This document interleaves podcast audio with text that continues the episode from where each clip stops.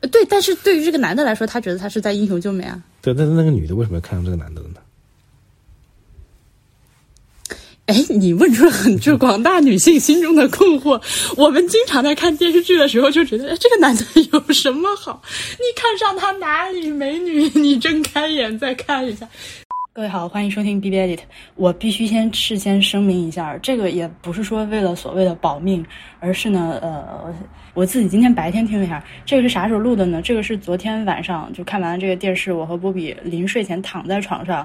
就真的是躺在床上，手机放在旁边说的。所以呢，大家是要理解，这是一个人他在一天结束之后准备睡觉，然后情绪非常的放松，而且是就是在自己家里床上这样一个很舒适的环境下的发言，所以呢就会呃情绪比较过激，言辞比较激烈。你要让我白天穿上衣服录节目呢，可能很多话就没有这么放，呃，大概是这个意思。再有，我我们就是一个看完电视剧的观后感的聊天，不是影评，不是什么专业的，就是跟那个没关系。我自己知道自己几斤几两。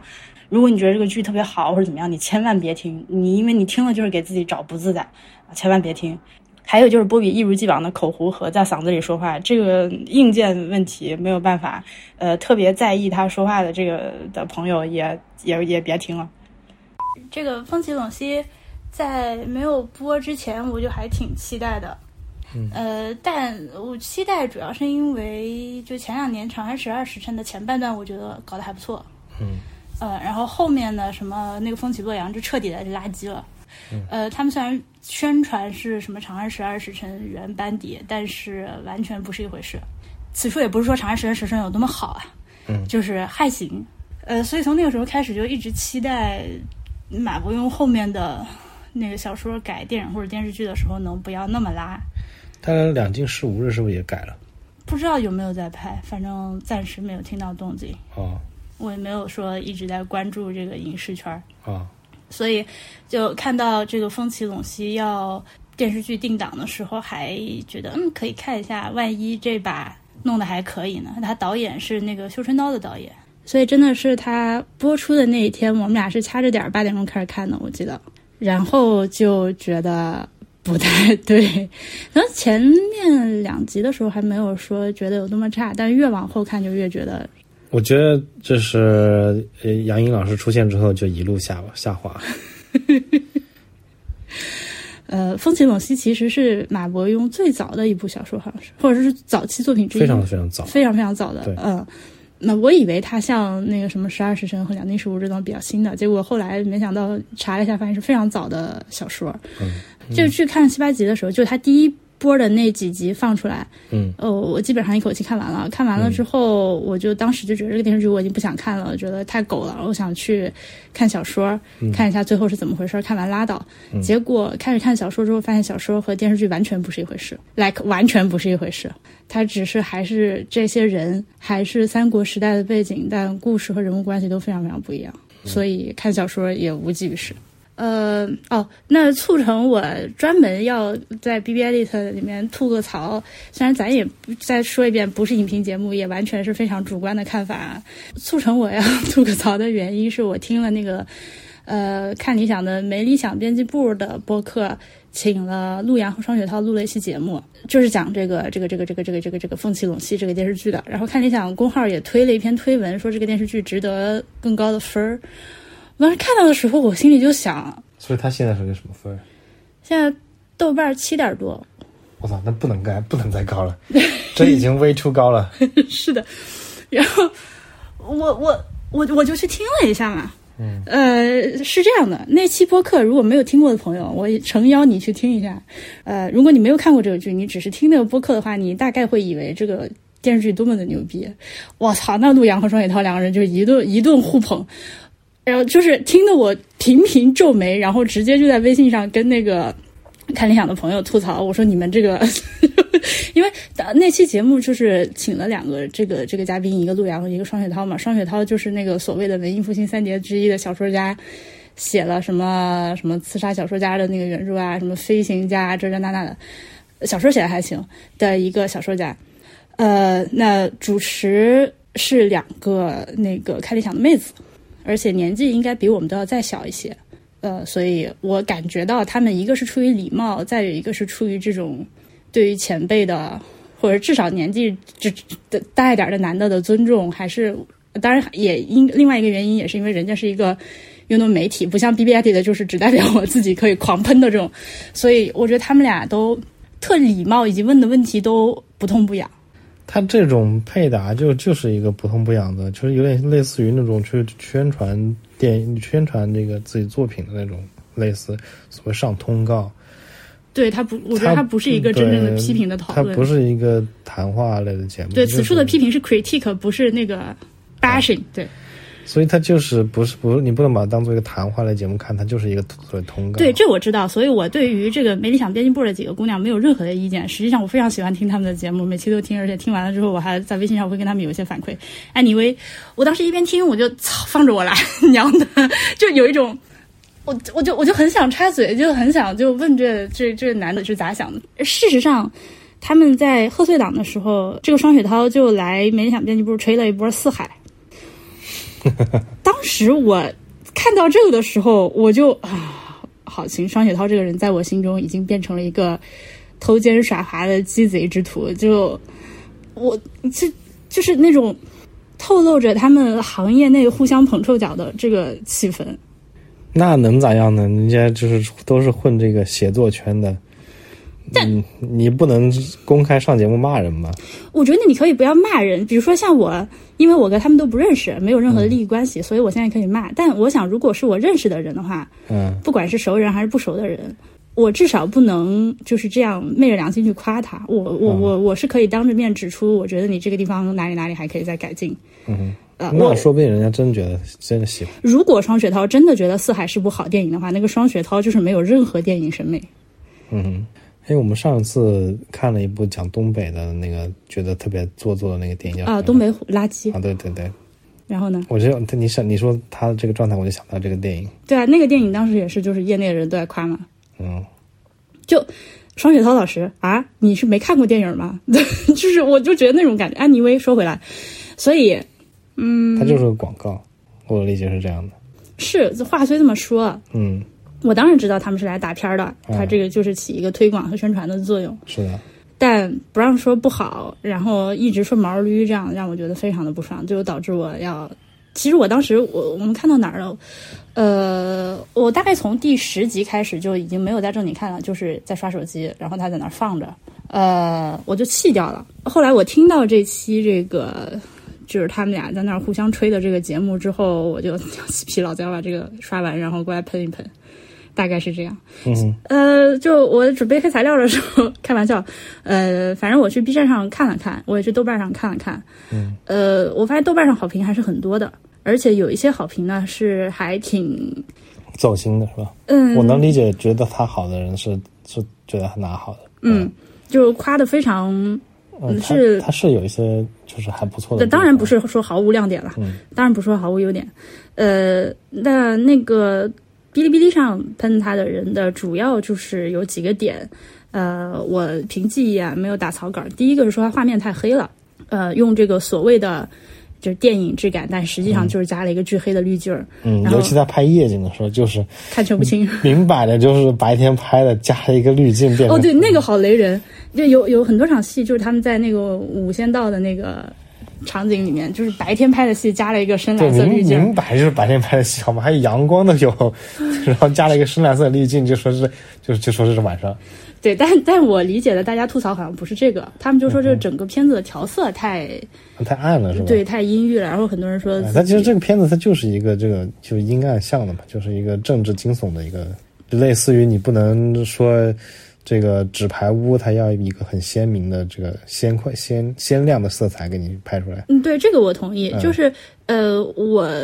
们俩看的这个这个这个这个这个媒介是我们家的电视，大部分时间是在电视上看的。呃，这个呢，由于我是用了这个 Mac 上的爱奇艺客户端，然后它有一个叫什么四 K 起立什么玩意儿一个画质，反正就是他们最高配的一个画质。然后我们家电视也挺好的，是个索尼的，去年刚买的新电视。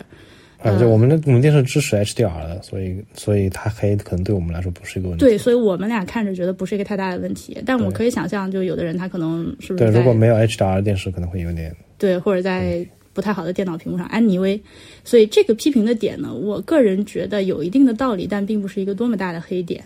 嗯呃，这如果说真的要批评的话，其实应该批评像你刚刚说的那种，就是对吧？白天拍的加个晚上滤镜这种是的雷人的操作。嗯是的，呃，还有一个呢是说他看不懂，呃，说什么你一会儿不看就看不懂发生了什么了，就理不清人物哎，关系。这不会，这不会，这有一个很大的点就是人物靠对白来给你介绍前面发生了什么事情，对，我也觉得，我我觉我觉得，如果说你看不懂的话，可能你 我真的没咋看。你真的没咋看啊。阿克说里，我觉得这个电视剧非常的弱智，对，他过两集就会有一个人，那通过对白说前面，对吧？而且前他面说什么呀，发生什么说一遍。对他甚至每一集的结尾还要搞一个那种小剧场，嗯，呃，就有一个这个剧里面的角色出来 recap 一下本集发生了什么。我我，呃，我第一集结尾的时候，这个叫孙令的人出来讲的时候，我以为他是要卖货，要带要要广广广告，告嗯对，没想到他居然，我操，复述了一下这期情节要点。我当时就觉得你当我是。就咱的智商在你的心里是不是只有五？就是那种感觉，就这，他还有很多，比如说像大家说他台词听不懂，我不知道，可能是不是真的？我在 B 站 B 站上刷到的这些影视区吐槽的 UP 主，他们可能真的是文化水平不太，对不起，或者是平时看国产烂剧看多了，所以就觉得只有这种就是超级白的大白花才怎么样。然后像风起陇西这种，我我觉得真的是没有什么。他这里面也是超级白的大白话。但是有很多人说听不懂，说但其他实说，我觉得说，如果说他台词，我我也可以插一个，我觉得他好的地方就是他这个台词里面用了很多现代用语，嗯，这个也但是是一个但是他没有把它处理的很违和，就是你不会觉得就是特别的奇怪。对，这个是一个很大的争议点。我还嗯，咱你既然提到这个，我就先说这个。嗯有很多人批评他说，你一个古装电视剧里面有很多这种啊、什么工作抓一下呀、派你出外勤啊，呃，什么就之类就清就贫计划， 哎，对什么对这种呃什么考核绩效，反正就类似这种词吧，就非常的现代这个官场这个这个这个全这个官场剧的那种感觉。但我不觉得这是个问题。呃，我的原因是这样的，因为《风起陇西》这个剧，或者说任何今天你在中国市场上拍的古装电视剧，基本上你就不要想着所谓的还原历史，咱现在没有人有这个能力，nobody 有能力能够做到所谓的还原历史，还让大家都挑不出毛病。呃，我觉得如果我是制作方的话，其实我也会在给这个剧在这方面，就是所谓的历史还原度和它的气质上定调的时候，呃，做一些考虑。尤其是马伯庸的小说的改编，马伯庸的小说本身就是一个对，它就是一个当代流行小说，对，就就是一喜个欢胡把来瞎编的，然后。对，就喜欢把现现代语言里的一些梗安到古人身上。对，那《嗯长安十二时辰》还大数据呢，对吧？它就是这么一个胡来的东西。你如果真的拿马伯庸的，就我发现很多人批评他点，可能会觉得他会把它当成一个所谓的三国剧、历史剧来，嗯呃，来有这个预设，就希望他出来是那种老《三国演义》那种范儿，但其实并不是，这是一个马伯庸的那种，就是有点。就是细说胡来的 这种这种，只是历史背景的一个现代谍战剧，所以当剧中人物说出这种台词的时候，我也觉得没有问题。嗯，呃，甚至我最喜欢的呃这个剧里面那个李岩将军，嗯，那个老头儿说的那说话的那个神态、语气、那个念台词的方式，就活脱脱的就是一个领，就是大领导，对，就是就是就是领导的样子啊。嗯我反而觉得这样比你拿腔拿调的去写那个纯文言文的台词，which 我也不相信现在有几个编剧能写出来。嗯哼，对啊，我我不相信现在中国市场上有编剧能写出来，就是在文言的文法上完全正确、语感优秀的文言台词。嗯，但是其实你不知道古人说话是怎样说的对。你也不知道它语音是什么样的，所以对，我就是所有的古人对话都是记录在书面上的嘛，因为嗯你没有录音录像资料，那他记录在书面上，他肯定是用文言写的，他嗯不会在史书里写大白话。但是他们真的是不是说的文大白话，你就不知道了。对，所以我觉得在这个问题上去做过多的要求，一个是不太实际，再有一个是也抓错了重点，就是没有看懂这个电视剧的气质，或者说他理想中想要传达的气质。嗯嗯哼，刚说到这个剧看不懂，呃就还有就是。呃，他在念那个文言文的时候，什么念《出师表》的时候，呃，屏幕的左边竖着出原文，下下面还有那个白话文的翻译嘛，嗯你还记得吧？嗯，我觉得这也是挺瞧不起谁呢，这 他妈谁看不懂啊？就就就这还吹自己？也我没有说导演啊，这个宣发的给我看到了很多这个通稿，感觉还是在说自己啊什么烧脑啊，这个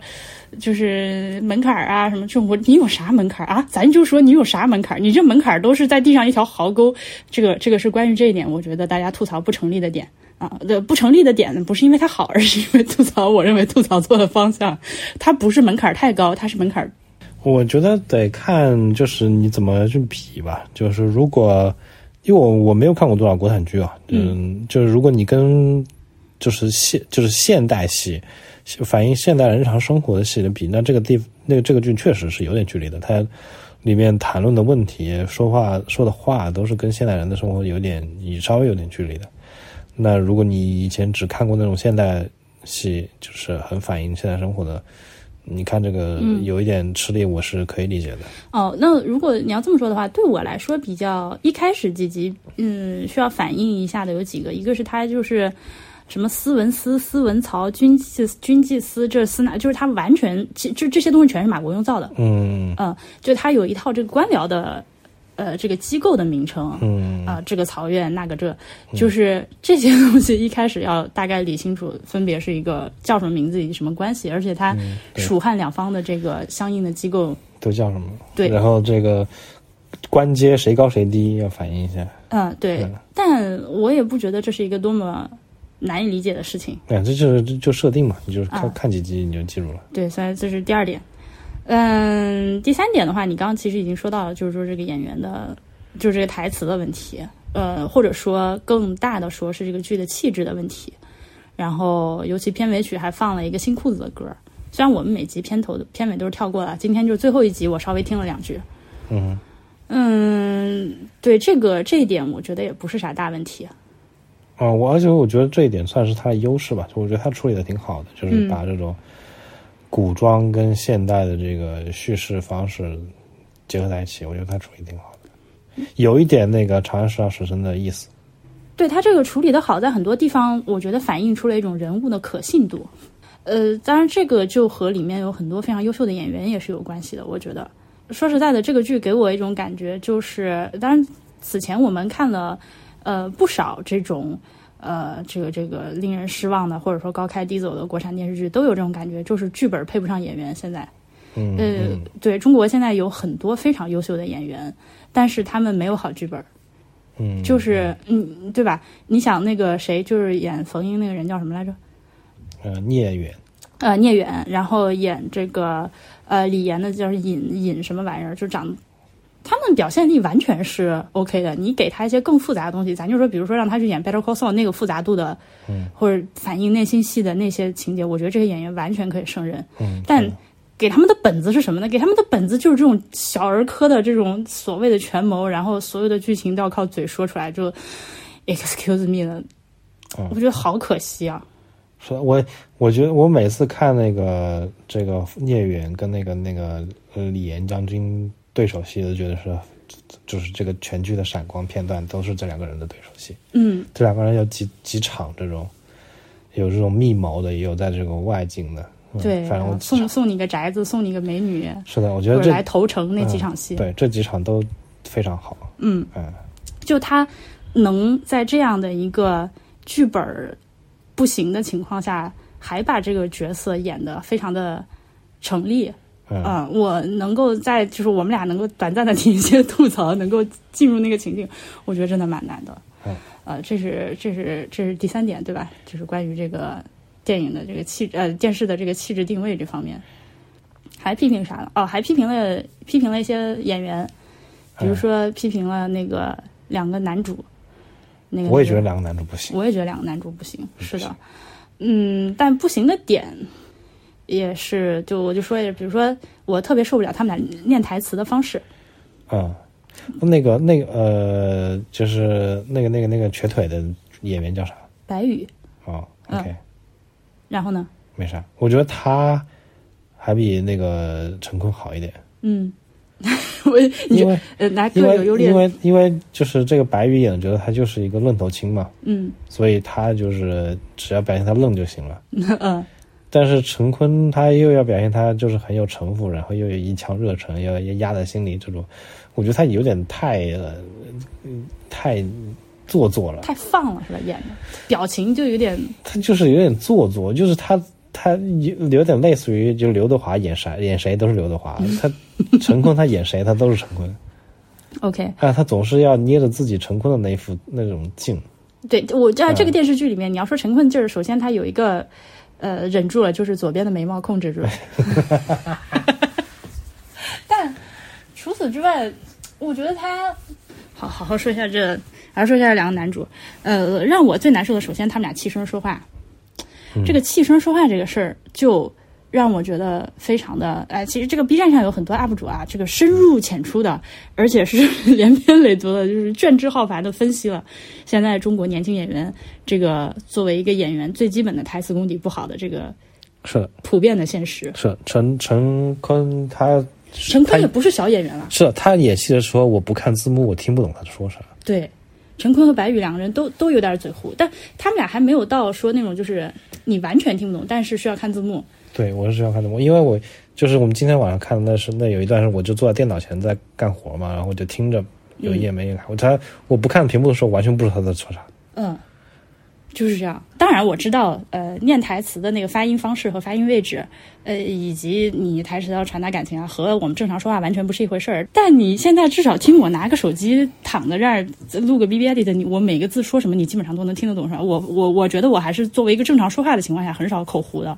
就呃是，但是他们有些场景我觉得是可以那种气声说话的，有些比如说在那种监狱里密谋之类的，嗯，你就小声啊，我们要干个什么事情，这样说话是可以的，但是他每一场戏都是这样说话，就非常的对我得我觉得他是在用这种气声来表达一种感情，他其实是好像觉得就是这样觉得自己很深邃，这样说话显得非常的深沉。嗯，是嗯嗯，就就是就是这样说啊啊啊啊！which 我顺便吐槽一下，呃，有很多朋友给我推荐一个 B 站出的纪录片，叫《还好还有书籍》，还是说什么“还好还有书”什么之类的，反正就是关于书的一个纪录片，现在已经出了两季了。嗯然后呢，呃，这个纪录片有很多人说它好的原因，是因为喜欢胡歌的那个呃纪录片旁白。嗯哼，哇，朋友们，我就发现啊，咱们对这个声音的审美真的是差的，就是我我不说差距，呃我我就绝对不是差距的意思，啊，就是我们审美的这个偏好非常不一样。胡歌那个旁白就是气声，就是一种他没有气，中气不足。这么说吧，如果你觉得这个片子的这个胡歌声音好听的话，你听我说完之后，你再去好好听一下，呃，给你指路对比那个《绿色星球》这个纪录片的中文配音版，你去听一下这两个人发声的区别。你就觉得胡歌这就虚，就在说话都是在嗓子里，感觉他声音发不出来，然后声音很小，然后话筒拿得很近，这样说话。 嗯他就是要营造那种很深沉的嘛，因为他讲书的嘛，那你都看书了，你还不是一个深沉的但人这吗？其实是，但其实是台词发音功底不好的一个表现。呃，然后这两个男的，但我相信胡歌应该不至于，他是科班出身的，就是舞台演 员。那这白宇陈坤也是科班出身的啊，他们呃，OK，我觉得影视剧差一点我可以理解，但舞台剧就一定要好，因为它是直接就靠你嗓子说出来的嘛，嗯，它没有通过不能加什么字幕，给你加什么，给拉什么音音响曲线之类的给你拉出来，它都你说啥就是啥，嗯所以就是如果你是演舞台的，就演话剧的，就更不能接受了。对，理应是要比也专门演电影电视的要好很多的。电影电视它有些有些角色或者有些场景，它就是要口胡，比如说呃《Breaking Bad》里面的吸毒小混混，就是那个嗯 Pinkman，他身边两个小混混，那有一个很瘦那个，他就是抽抽大麻把脑子抽坏了那种，他说话胡就是正常的。哎，可是 Skinny 每一句每一句台词，就每个字我都听得清楚哦。嗯他只是以一种，就是他的表演是糊的，但他自然能让你听得清。嗯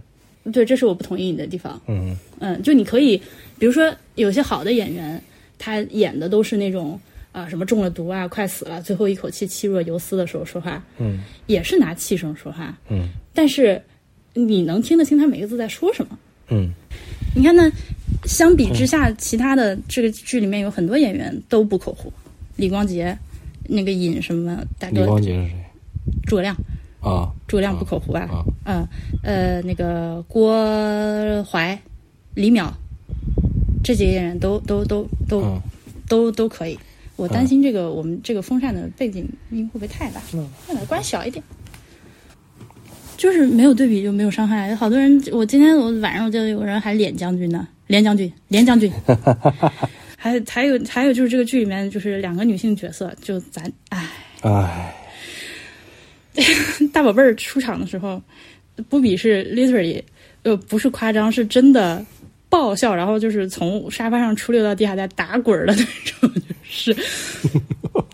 他和那个迪月那个这两个演员的气质都非常不适合这个角色，是那迪月一看就不是要搞情报工作的好吗？ 说自己是搞了好多年情报工作，打入敌人高层，这都是那个样子，你咋是打入 咋是搞搞情报工作呢？就就就就一脸的啥也不知道，我就是一个傻白甜。我我就这个一定要说清楚啊！我这个当然不是要表达说这个对女性和女性角色的恶意，而是我觉得这两个角演员选的真的不合适，真的不合适。他们俩的气质，你你你，我还是说，你看那个李岩将军的那个那个老哥，以之前在《长安十二时辰》里面，他演演那个林相嘛，右相，嗯，我操，那个气质完全就是是啊完全是个唐朝人。精准，就是你看他那个劲儿，他扮上，然后他往那儿一坐，他说话那个样子就是对，我看了他那个扮相，我就想到了韩宰熙、叶眼头。哎，对的，对的，对的，对的，嗯，嗯，呃，《长安十二时辰》里面，我顺顺嘴再夸一句，除了他之外，还有那个，除了这右相之外，这个徐斌的他们俩的造型，我真的是觉得嗯那个劲儿特别的对。那就跟这个比起来，我就觉得其实都不好意思放在一起比了。嗯嗯嗯，这个柳哦我刚莹说，错了，应该是韩熙载夜眼头，你说是啥？韩宰熙。哦，呃，这个柳莹和迪月的这两个演员，他们俩气质就是非常的现代都市，就是嗯，就是的，审就而且审美就是近十年的这种审美，是的。当然是很漂亮的，但是不合适。嗯，我觉得他可以扮一个，就是比如说迪月这个角色，他可以扮一个古代的良家妇女、纯良小姑娘这么一个角色，就是扮一个就是大家闺秀某家的这个小姐，但她不像一个情报工作者，真的不像一个情报工作者。哎呀，就很可惜。嗯嗯嗯，陆阳之前拍了一些，他好像有个 pattern，就是他的这些所谓比较正的剧，什么《绣春刀》之类的， 女的都这样啊，对，但但是这个说明了什么呢？这个说明了能够拿到这个角色上这种比较大的项目，配比较好的导演的，这个好的这个影视的资源都在哪些女演员手里，对吧？她之前拍过杨幂，拍过那个刘，诗诗，嗯，刘诗诗，反正就这种，就是咱也知道演技就是超级拉的这种，但是红。嗯，对，所以我觉得这个女女就是主要女性角色的选角，可能不是导演说了算了，我觉得可能有制片方在里面，就是说你一定要得上谁，我才能这个钱才收得回来。嗯，对，这个里面就咱就不懂了，这就对属于这就属于非常业内的事情了，我只能说是非常不合适，非常的遗憾。是，但是他比如说《绣春刀》两部，那两个人就是杨幂跟刘诗诗，他们两个就还行，因为就是他们两这两个女性角色，他们就是杨幂可能还有一点这个有一点东西，刘诗诗就是一个类似于花瓶角色嘛，他们俩咱们也都是专业出身的演员啊。对，但是他们在剧里那个电影里演的那个角色，那个女性角色，她本身就是一个类似于花瓶的，就是一个要被保护，然后身世很苦，然后要被保护，要被救出去的那种。嗯，非常非常 cliche 的角色。对对对对，这个里面这两个女性角色都是有很强的这个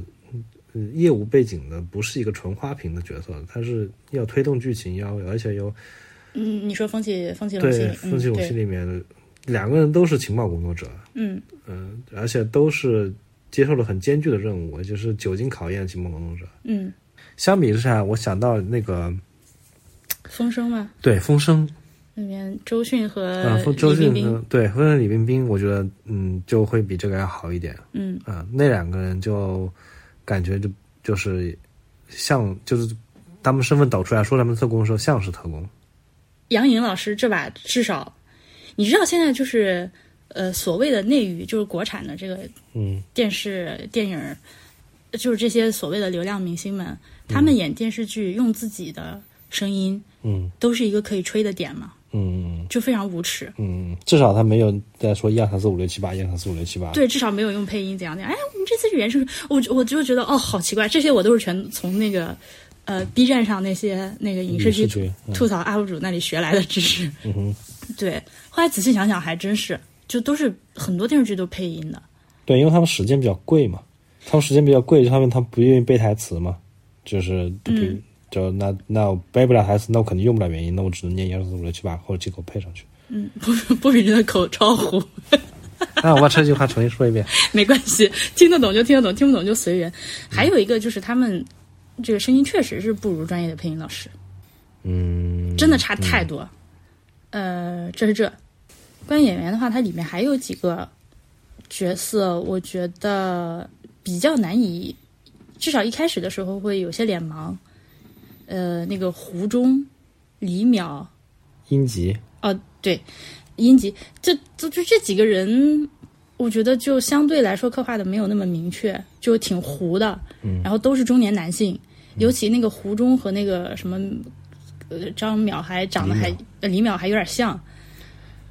他们不像，他们只是扮相一致，就是因为他们是呃，对都对对，是我我对嗯我我纠正一下，对你说的对，他们长得不像，但他们的这个扮相拉不开差距。对，因为他就是，因为他们的身份都是在这个呃军队里中高层的人，然后他们身世也有，然后地位也有。那同一个时代，同样的这个身份地位的人，他们可能扮相就是很像的。但我觉得这个是造型上的一个失败。对，这是他们要拍成剧的话，他就要讲究每个角色要有很明确的这个形象出现。嗯，那个《银魂》， 多年前看《银魂》的时候，有一集是那个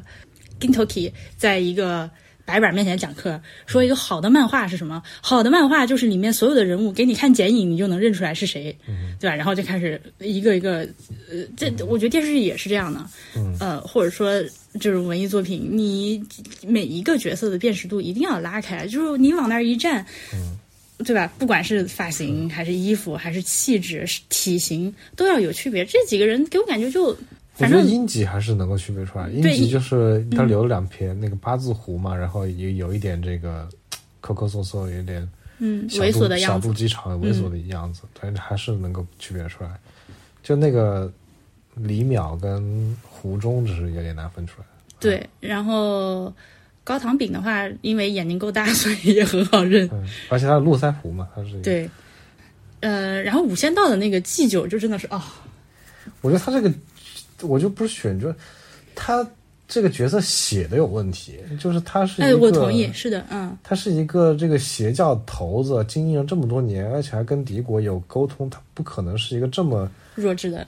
对一个傻憨傻的形象，嗯，就故意表现的很深沉的憨傻。对对对对对，嗯就就这种人，你不能想象他混成呃对，邪教头子还对他又不狠又不聪明嗯。 啊、就是啥特质都没有，就就，但是就通过那个脸上板着脸绷出那种表情，显得哎呦我好厉害，是的，我是的，是的，是的，是的。嗯，其中呃，然后还有选角一个被大家批评很多的，就是这个诸葛亮，嗯，是的，这个我也不喜欢。但我觉得也是剧本的问题。对，是的，嗯，我觉得就是他这个里面，就是因为传统上诸葛亮就是一个伪光正角色嘛，他这个里面还是把他搞成一个伪光正，嗯，就他这个里面其实不应该搞成一个伪光正，就是我的理解的话，他这个剧其实我觉得要不要诸葛亮都没关系，对他不需要不需不需要露面，根本不需要露面。诸葛亮在这个戏里有啥用？没有用。对，根本不需要露面。嗯，他而且他，你看咱最后一集就是说整个这个事儿，诸葛亮丝毫不知道，就是他手下的杨仪，嗯，他们在那儿搞嗯。他完全不知道，他这是一朵白莲花，最后还 literally 穿着一身纯白的衣服去跟那个李岩去对峙。他其实你看他这里面处理的那个献帝，呃不呃不是那个那个呃刘禅，嗯， 他就是只录了一次，就是才在株连之后对录了一次脸嘛，就是把诸葛亮处理成这种程度就就可以了，对对，是完的全不需要这个角色。是的，而且他一上来这个第一集第一场就斩马谡嘛，嗯呃，我觉得那个也拍的非常不好。呃，因为我基本上我对三国志真的不熟啊，我只是大概知道是怎么回事。嗯，呃，什么这个马谡什么失街亭回来，因为立了金陵状要被杀头，我大概就只知道这回事儿。嗯啊，然后什么呃所谓挥泪斩马谡，那么他肯定是一个爱将啊，这个就是我所知道所有的细节。嗯、那如果是看这个电视剧第一集的话，它给你的感觉就是其实是完全诸葛亮的锅，嗯、是他由于采信了这个错误的情报，嗯，做出了。错误的战略决策是他命令马谡去做某件事情，嗯、这个马谡只是说在这个领领就是领命的时候站起来表了个态，啊，我以我这个项上人头担保还是什么担保，但他还是去做你诸葛亮让他去做的事情，呃，然后败了，呃，败了之后回来之后就是哎杀他，我我我我觉得这个非常不对，就是你就是领导做了一件错事，回来之后就把这个锅就感觉就是全部把锅甩到下属身上，我把不是，这这个杀他马谡被杀是因为他执行的问题，就是虽然说他拿了假情报，但是他到了他到了街亭不一定是必败的结果，就是可以打的，嗯嗯，但是他他们他这就是在战术上失误了。这是你看电视剧得来的吗？我看不电是视不剧是，，这是嗯这是背景知识。对，呃，你看我不知道，所以我只是看了这个第一集，我觉得，嗯，就是完全是诸葛亮的错，他，嗯，就是这种时候杀掉自己这个下属，就显得非常非常的不合适。嗯，呃，如果我只看电视剧的话，就是这种感觉。呃我我理解他为什么一上来要拍这个呢？两个原因，一个是首先这个戏它的定位的时间是这个，就是就是我们已经所知的《三国演义》之后了，嗯呃，该死的都死完了。啊，就剩下一个这个寡妇诸葛亮在这儿带着个娃不成器的，就是就是已经是后面这段儿，就是其实大部分像我这种人就完全不熟悉的历史，嗯，所以呢，如果一上来就开始给你搞这什这么不这不算后面一段，后面一段是说诸葛亮死了之后，那还真的是后三国啊，那行，啊、就是诸葛亮算前一波的那人嘛，对就是比如说跟周瑜他们这些一波的，刘关张一波的，对，但就剩他一个了，就是要这一波人都死完，就是诸葛亮死掉之后，后面还有七八十年的故事，那才是真正的所谓后面啊嗯 OK，的我但我想表达的意思就是说，大家一般想到三国的时候，都是从桃园三结义开始，就那些。嗯在一个大家本来就不是很熟悉的一个历史时代背景下，嗯你上来就给我弄这个什么斯文曹曹这边曹曹远这，就是嗯会会他会觉得啊、好像还是一上来要给你弄一个大家已经知道的人物和故事开头会比较抓人。is one of my 嗯，他我觉得推他测他这个剧情他这么写，他这因为长马术是一个点了，一个是因为这是一个大家比较熟知的故事，嗯，他从这个地方开始大家容易接受。第二个确实是他整个这一套一系列故事的一个起始点，就是因为情报工作，对，这个就是我想说的第二点，嗯就是他整个拍这个戏一上来拍这个，而且把这个剧情设计成我刚描述的那个状态，就是说等于说这个仗败的核心原因是因为情报被替换了。嗯我觉得是引出这样一个情报工作的重要性，然后为接下来所给情报工作开端。嗯所以这他上来第一场戏要拍这个，嗯但就还挺，反正执行上我觉得不太好。嗯，呃，剧本写成这样就，哎哦，呃，说完了演员，嗯，然后这个服化道这方面的话，我这大部分是在夸的，对吧？嗯，我觉得做的挺不呃挺不错的。就是我之所以想看这个剧，啊，是因为我看了他一张海报，嗯就是那个陈坤他侧半脸一个黑白的海报，你记得吗？我没有看到过那张海报，在我在博博士群里有人发过那个海报，就是嗯，陈坤他坐在地上侧坐着，然后手撑在地上，就是整个人是个斜的嘛，嗯然后那个是一个大特写打他脸上，然后那是个侧光，嗯，我一会儿去找一下看看。啊就非常的做的非常细，造型做的非常的细。嗯它有一个最大吸引我的点，就是这里面所有人的那个鬓角都是往后面梳起来的，啊，没有留两绺是吧？就都是这样往后面这种飞起来，往上面斜上梳的那种，啊、就做到这个程度非常细啊。呃，对，我也想《服化道》里面，我或应该说唯一想夸的就是假发的进步。呃，早些年这个男演员的假发套都就特假，嗯而且都是那种梳的特油光锃亮，就是抿的都没有一点毛飞出来那种感觉。嗯但现在的这个假发套都是感觉是比较自然的头是发的，就是你长出来头发梳起来会有一些松松的，会有一些碎发飞出来的样子。嗯这个是挺大的进步。衣服的话，我真不觉得有多好。衣服我觉得那个安吉拉大宝贝的衣服都挺漂亮的，她好几套服装都很精致，很很好看，我觉得。嗯，有一些我觉得陈坤衣服也比较 impressive，就是他整个衣服穿起来的人的那个型嗯，啊，我觉得很符合我对这个哦，这个是我要表扬陈两坤，汉魏晋的这个呃呃，嗯这这个是我呃有几个演员的这个仪态我，我觉得很值得表扬。一个是就是陈坤，嗯他呃前面比如说跟那个郭刚在一起的那种浪荡放松的样子，嗯然后呃在无间道那个谨慎的样子，嗯然后回来当官了之后面对领导那个。一直弯着腰说话的那个样子，呃，我觉得拿的挺准的。嗯还有就是那个冯英，嗯啊，那个往地上一跪，咔就下去了，而且就是还有那个，哎，张淼、李淼，我就永远记不住，就这名字。那那大哥就就是那个、对这几个人这个仪态的范儿都特别对，我觉得这个更多是就由这个演员传达出来的。衣衣服当然有一定帮助，嗯，我觉得衣服很大帮助，就是嗯陈坤他有这个范，主要是他整个衣服有那个形，让你给给给你感觉他就是穿的就是一个古人的形状就出来了。反而就是两个男主之一的另外一个那个那个白宇，我觉得他就就是这个形就没有陈坤好。对，而且白宇呀也是有一种难以掩饰的现代人气质，我觉得。是的，是的，是的，是他之前演了那个《沉默的真相》，就演那个检察官，的啊，你还记得不？嗯、我记得这个剧，但已经不记得他在里面长什么样了。他就是这个剧和那个剧，至少表象上这两个角色还挺像的嘛。对，都是这种怀抱理想的愣头青，一定要把这案件追查到底，最后付出代价的这样一个人设。嗯相反，我觉得这个李岩将军他没有在，他没有他在那个《神杀时辰》里面那么没有，对那我也么觉出得，彩。嗯《，沙石的那个浮夸道就就非常出彩，他一看就是一个就唐朝的形象出来。这个里面我觉得他欠点意思，嗯，没有这个将军的威武，也没有这个这魏晋风流的这种感觉。对。嗯 Speaking of 魏晋风流，这个里面有很多这个乐器演奏的桥段，就是雷到我死亡。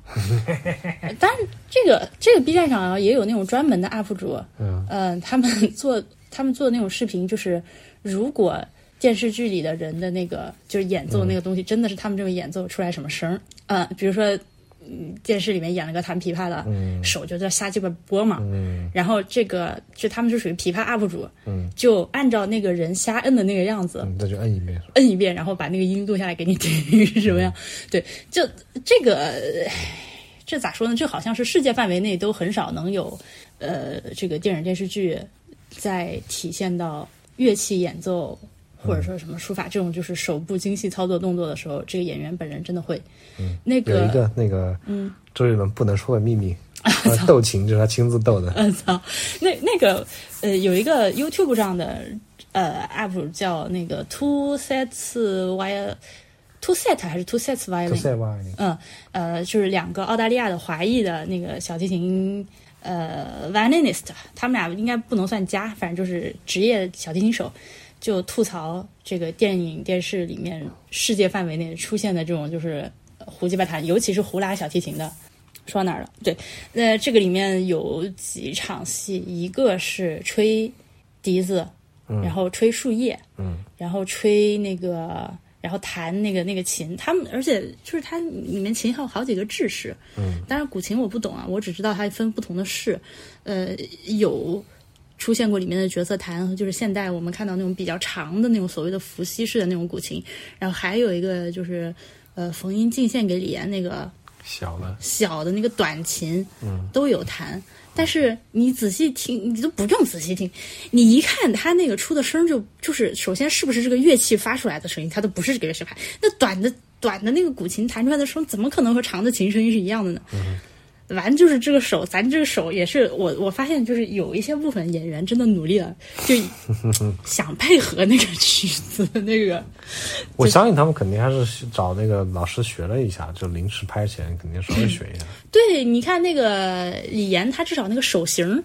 看着他那个动的那个劲儿，像是在弹古琴，就不像是有些人真的是纯呼啦嘛。嗯，但还是挺挺尴尬的。他其实应该找个手替老师，特写镜头就让手替上一点。对，而且特别尴尬的是，他们还经常要拍那种这场这个镜头一上来是对着手先拍，嗯，然后明显弹的是错的，然后这个镜头摇摇摇到脸，就为什么为什么要拍这种自取其辱的东西？为什么？对吧？那那吹叶子也是啊， 我就任何会吹叶子的朋友，你们回去我就问能不能嘴完全不动，like 纹丝不动，然后吹出来的那个那个叶子的声音也不是叶子声音，这清越无比，还有回还有回音混响，节目上过，节目上过。就挺蠢的，就是哎呀，嗯，我觉得其实这是就是给降低制作制作难度嘛。如果制作组要较这个真的话，其实这个这这个片子会难做很多。是对，所以那个陆阳导演他在那个那个《美理想编辑部》那集节目里面，他就说，他上来就说，我们这个片子已经是我们这群人能够做到的最好了，啊、他说了，我们尽力了，我们最好就是这样。 OK，那如果他这么说的话，我没有办法，我只能说你们最好还不够好，对我来说还不够好。嗯，因为这种还真的还挺出戏的，就是好尬。嗯，那吹叶子真的嘴都不动的，就你就不往外呼气的。我当时其实已经到了一个什么程度，就是白宇吹叶子的第一场戏，如果感兴趣的老铁去翻一下。当时我错乱了几秒钟，因为我在想这个人嘴里叼个叶子干嘛？就是当时的那个背景音乐是有那个音乐，就是吹的那个那个那个那个那个那个音乐的。呃，与此同时呢，这个演员嘴里擒着个叶子没动，我以为那是 BGM 那是 BGM。过了一会儿，发现我操，这是他吹的。Anyway，呃，那既然说到音乐，还有就是这个 BGM，啊，BGM 我也看到很多人骂，which 我很同意，是胡球来，真的是胡球来，莫名其妙，这是啥真的为是，了配乐而配乐，哦，地老师而且就是他配乐给的都很大，感觉很满，就太满了。呃，不光满，而且他呃满是指我满，我理解的是市场上就一直有音乐嘛，嗯，也不是，就是大，我我指的大是嗯指他给了一个超出此时这个剧情的情绪所需求的东嗯西，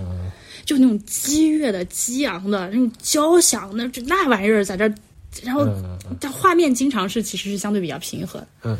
或者是这个人物他在做一些内心的一些挣扎，就是你，嗯，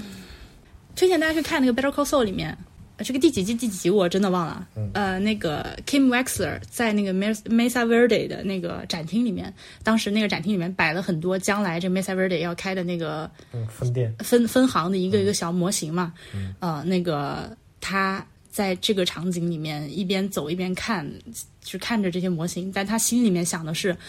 哎呀，我不想干这个，我想去做那个真正有意义的法律工作，我不想干这个了。但是同时又很挣扎。嗯你去听那个时候的配乐，那个是反映人物内心的，说到配乐，我觉得这个电视剧里有两个两个镜头是它有一种往我很喜欢那种镜头方式发展趋势，结果没有做过了两到。嗯秒没做到的那种感觉。一个是那个那个冯英献琴给李岩将军，李岩将军在晚上弹琴，因为他们第二天嗯那边就是要去打那个无间道了嘛。我以为他要做一个那种剪辑，就是哎，对，两边蒙踏李实起来，对吧李？岩在这边弹琴，那边就在就奋力砍杀。嗯，啊、这因为他弹的也是那种很很很激昂的这种战战对曲嘛，嗯战曲对，就把这个如果能把它剪到一起，我觉得会是一个很好的效果。嗯，还有一个是比较靠后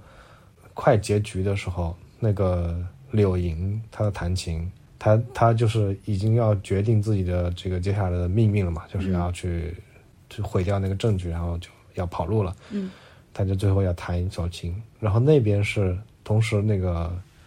呃，那个那个那个那个那个那个叫什么？成功，他在拿着剑在也在预谋自己之后要怎么走了嘛？就是他这这两个镜头，他也是两个镜头接在一起的。他实际上应该把柳莹的那个琴声一直延续下去，然后在这个时候反映好几方，比如说成功他、他在干什么，他在纠纠结，然后这个那个那个对秦就是许在就干什这么，是一他个也在标准的纠蒙太结式的拍法对对对对，就这玩意儿，就是咱俩都懂。嗯，you know，、我我们俩是外行中的外行，就 我不明白发生了。就是靠一段这个一个镜头里的这个音乐延续下去，成为其他镜头、同样表示同样情绪的镜头里面的 BGM。 I love what you mean。嗯，对，所以哎，这个 montage 的话，也是推荐大家去看《Better Call Saul》。《Better Call Saul》里面充满了，当然从《Breaking Bad》到《Better Call Saul》里面，就是有很多这种非常精彩的 montage 的拍摄，教科书般的 montage，学习一下。他其实这些好几个镜头，他是有一些想法，比如说，就刚刚说那个去打无间道总部那个镜，他用了那种很先进的那种平移式去打架那种镜头。哦，那个其实也开始老套了，你不觉得吗？嗯就就从那个谁开始嘛，就从那个 Quentin Tarantino，这好多老早 Quentin Tarantino 就是，然后还有各种还有什么决斗士的那种，这电影都用过这种打法。你不是特别爱看那个重庆那个火锅英雄那个，嗯对对那个对也用了这对种，是这的都就是的不新鲜了。宝贝儿，是的你这对他要求太低了，这都不新鲜了。对，就他他用了这个，他如果能够把那个李岩将军弹琴那个给他接上去，我觉得这是一个很好很好的镜头。他没有弄。对他没有弄，唉，我真这导演真不行啊不。过话又说回来，如果嗯，因为我我现在对于怎么说呢，我也我也我也不是一个观影量多大的人啊，但我觉得我就是我通过这些年的一些观看和学习，以及各种老师们给我的科普之后，我觉得我对镜头语言还是有一些要求的。你得拍出花来，我才能真正的 impress 到我。嗯呃，不管怎么说，这是 BGM 的部分。呃，BGM 的部分还有一个就是，哦，BGM 的话，我刚忘提了，就是不是它里面有这吹笛子和吹叶子嘛？你呃如果大家是听广播剧的话，你可以去找《魔道祖师》的广播剧来听一下。当然，我知道广播剧是没有画面的啊，这个就不存在这个演员嘴动不动，嘴对不上的问题。但是你去听一下人家广播剧里面的那个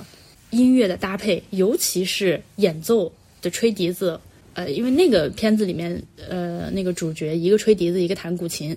你去听一下人家那个笛声和琴声与当时情节的那个配合的效果，我觉得比电视剧做的好。好的，我是 BGM。我想说一下，嗯还属可能还属于华道，就是他这个，就是他这个剧里所有的建筑，我觉得都很奇怪，有点让我出戏，就是太假了。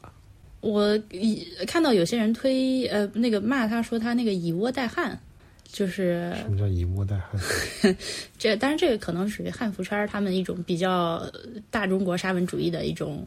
倾向。嗯嗯有很多人会批评现在很多电视剧里面，不管是这个衣服、用具还是建筑，都是日本的啊、啊，这其实不应该是这个样子之类之类，有很多这样的批评。哦，这个我可以理解，因为你日本提供了足够多的样本嘛。就是你如果把这些腐化道建筑，比如布景，作为一个一视作一个工具箱的话，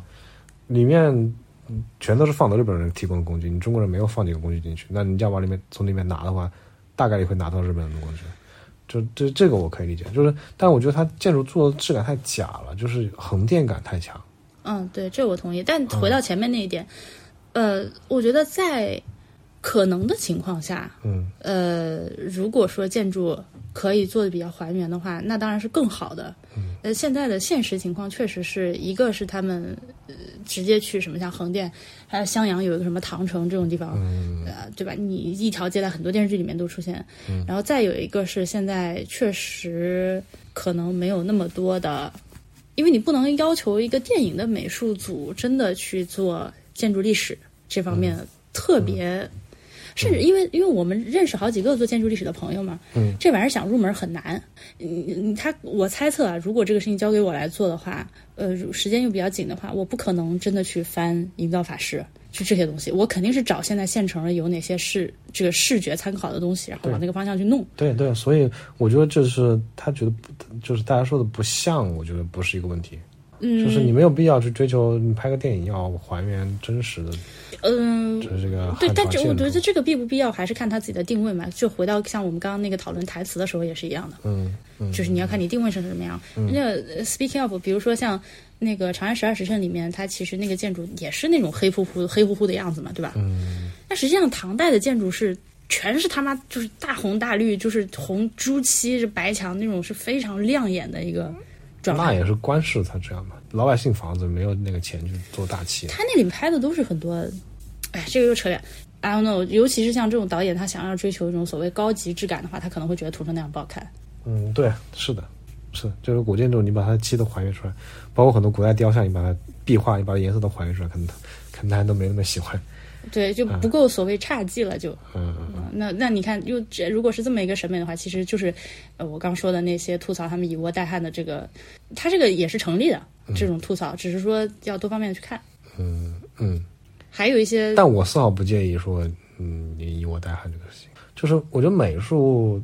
它只要给你就有美感就行，而且这种美感是一种不让你出戏的美感，就是这种，比如说你一个房子，一个衣服偏日本一点，偏中国一点，它其实都还是在不出戏这个范围之内的，做的好看就行。然后我对大家意见就是，它这个里面做的这建筑做的不够好看，因为它太假，太就不像是人住的房子，它很多房那个就是造景的感觉对太强，造景太强了，嗯，嗯，他比如说那些他们办公的那些房子，没有生活痕迹，里面啥也没有，就是一个火塘，人人人人办公室里面一个火塘。而且它有好多场戏，一个是这宅子这个戏，很多场戏都是那种抠像抠的太明显，嗯，就后期这个这个数字的这个处理让人，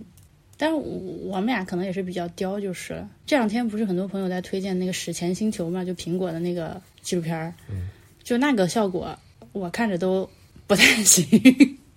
所以对我可能也看不，我也没有什么东西能看了。哦，说到布景甲。五仙道的洞，我操！五仙道的洞真的是啊，有时候九十年代港片的感觉，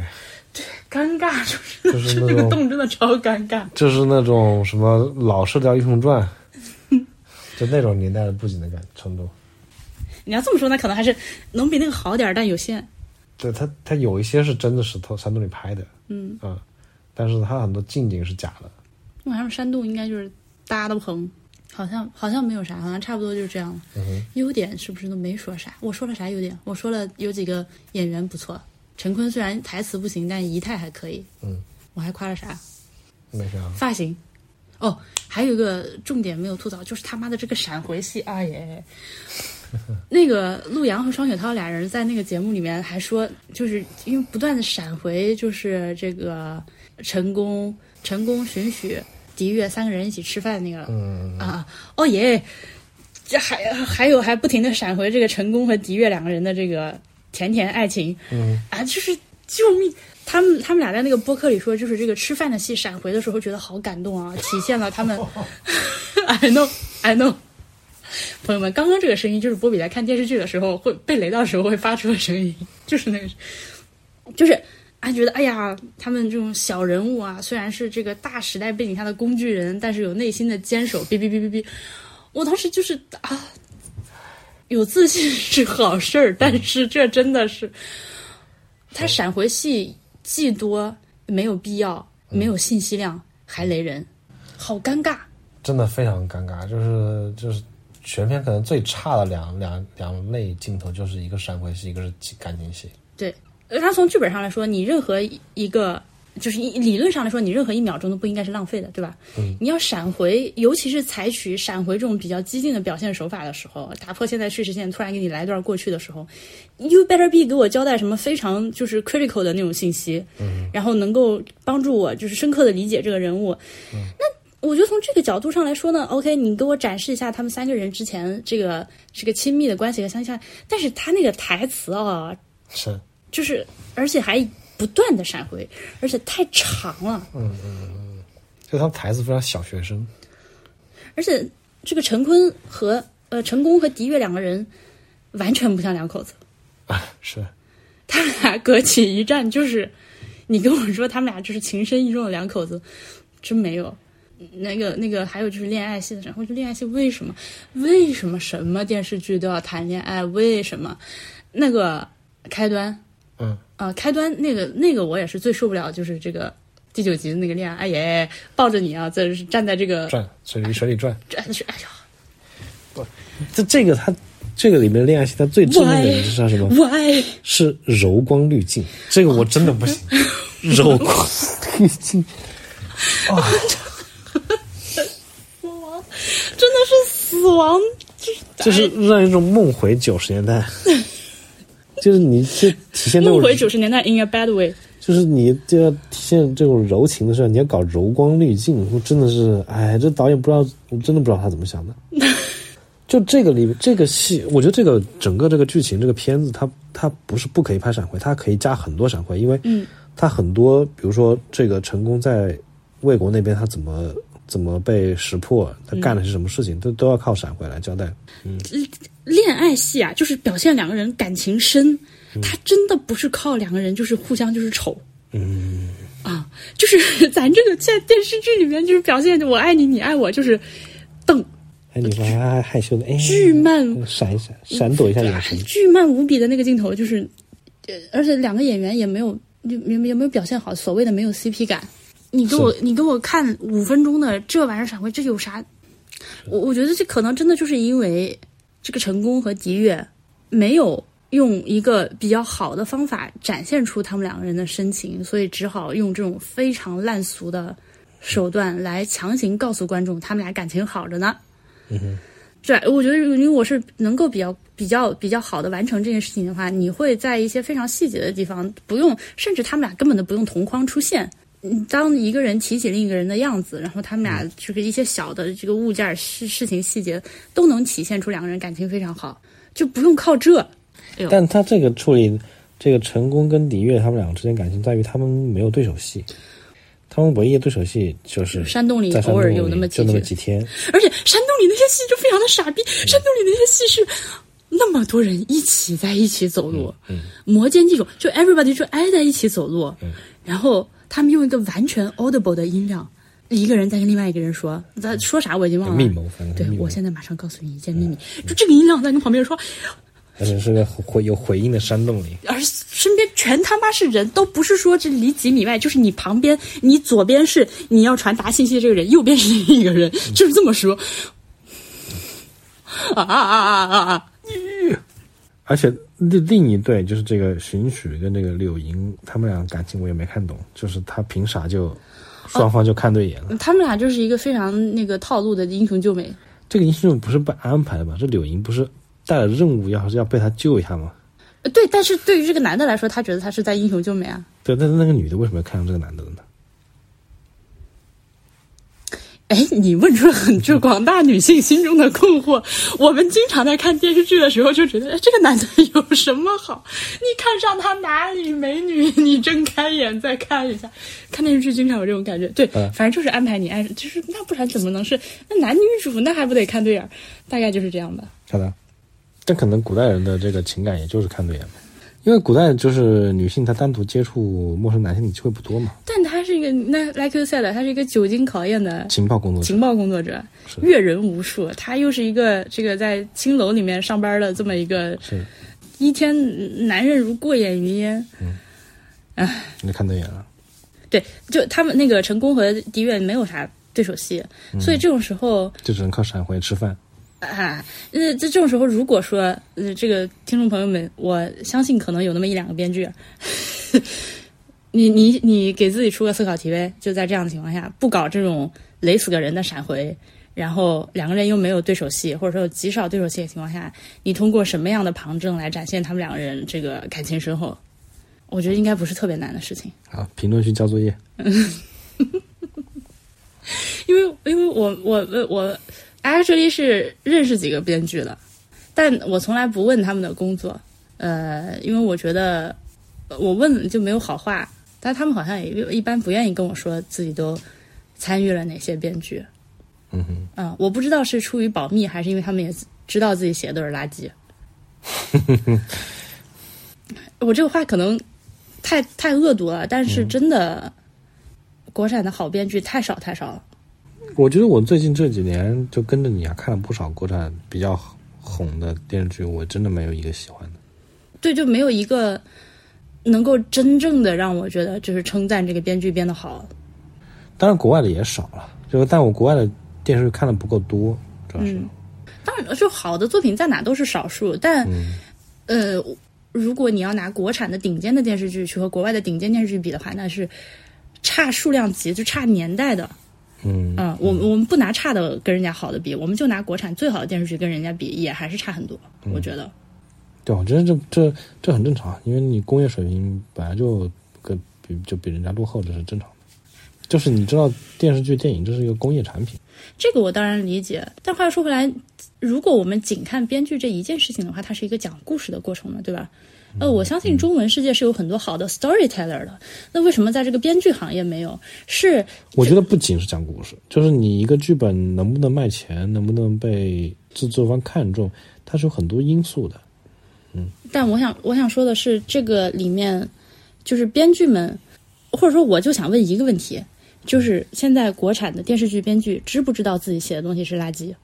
我相信大家是知道的，大家不是不看美剧。就比如说，呃就我们之前吐槽这个剧里这种直白简单的台词，就是靠人物对话来交代前情的这种台词，肯定是差的。我相信任何一个写文字的人都知道这种方式是差的。嗯，但他为什么要这么写，还反复用这一招？他可能就是制作方要求这样要有这个东西，你要让要打着这个烧脑的旗号，但是又不能让人看不懂，又必须要让人非常容易的看懂。可能吧。嗯嗯，但是我这个我听那个 Vince Gilligan 也吐槽，他在那个播客里面也说，其实很多美剧也都是这样的，对，都是因为靠台词说的。对，因为我们看的都是好的美剧，我们不会就每个电视上放什么我们就看啥，嗯，我们都是有一把口碑还不错的美剧，我们就拿来看看。挑着看看。对，那肯定你看的美剧都是好的咯。但是你如果真的是一个美国观众，你打开电视看的那种，你肯定大部分剧也是垃圾。嗯就刚这个电视最后一集，大概花了十分钟吧，也允许把整个电视剧的剧情总结了 一遍，我真的是服了。